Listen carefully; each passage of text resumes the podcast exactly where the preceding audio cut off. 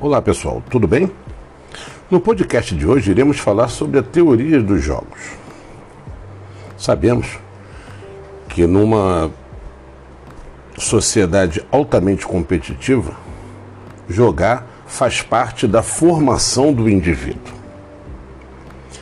Em muitas situações, tanto na rotina normal de cada um no mundo dos negócios, envolve a estruturação de um jogo, com dois ou mais tomadores de decisão, sendo que cada um quer ganhar a disputa, porque afinal de contas ninguém gosta de perder.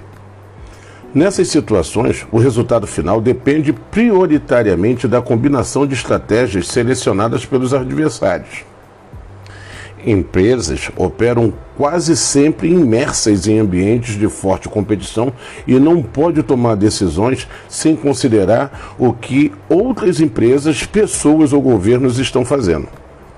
Um jogo envolve dois ou mais oponentes, ou jogadores, se vocês preferirem. Inteligentes, cada qual tentando otimizar sua decisão à custa do adversário. Os participantes do jogo usam procedimentos matemáticos e lógica para desenvolver estratégias a fim de ganhar o jogo.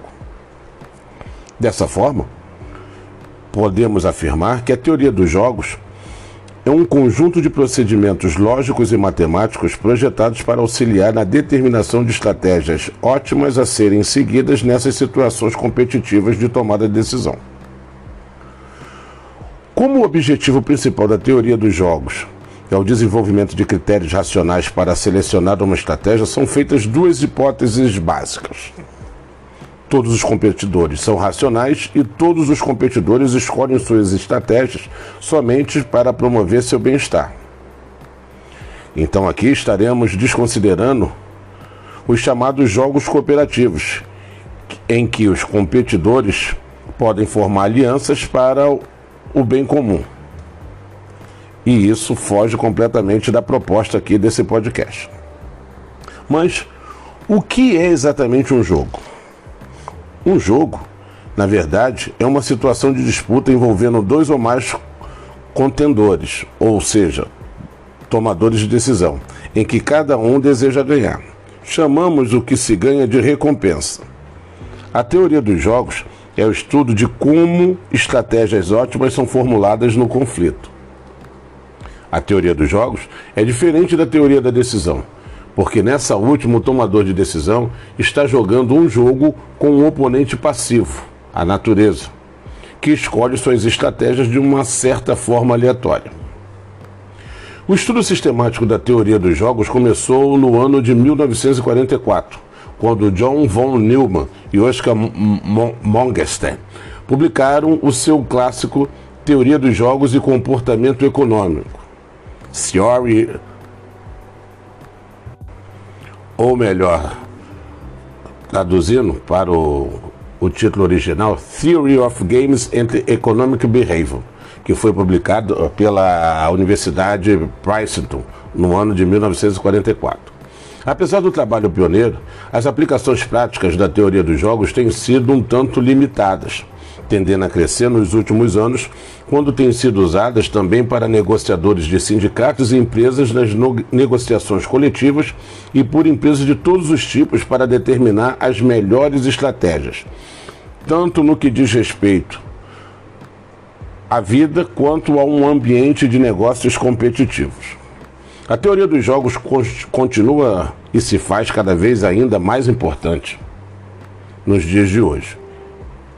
Mas em 1994, John Hanasui, John Nash e Hayden Selten ganharam um mesmo, ao mesmo tempo o Prêmio Nobel de Economia. Esses indivíduos desenvolveram a noção de, da teoria dos jogos não cooperativos. Após o trabalho, Von Neumann e Nash desenvolveram os conceitos de equilíbrio de Nash e de problema de barganha de Nash, que são as bases da moderna teoria dos jogos. Bem, mas como eu posso classificar os jogos? Bem, os modelos de jogos são classificados em, primeiro, por meio do número de jogadores. Então, nesse caso, temos jogos de duas pessoas e jogos de, de N pessoas.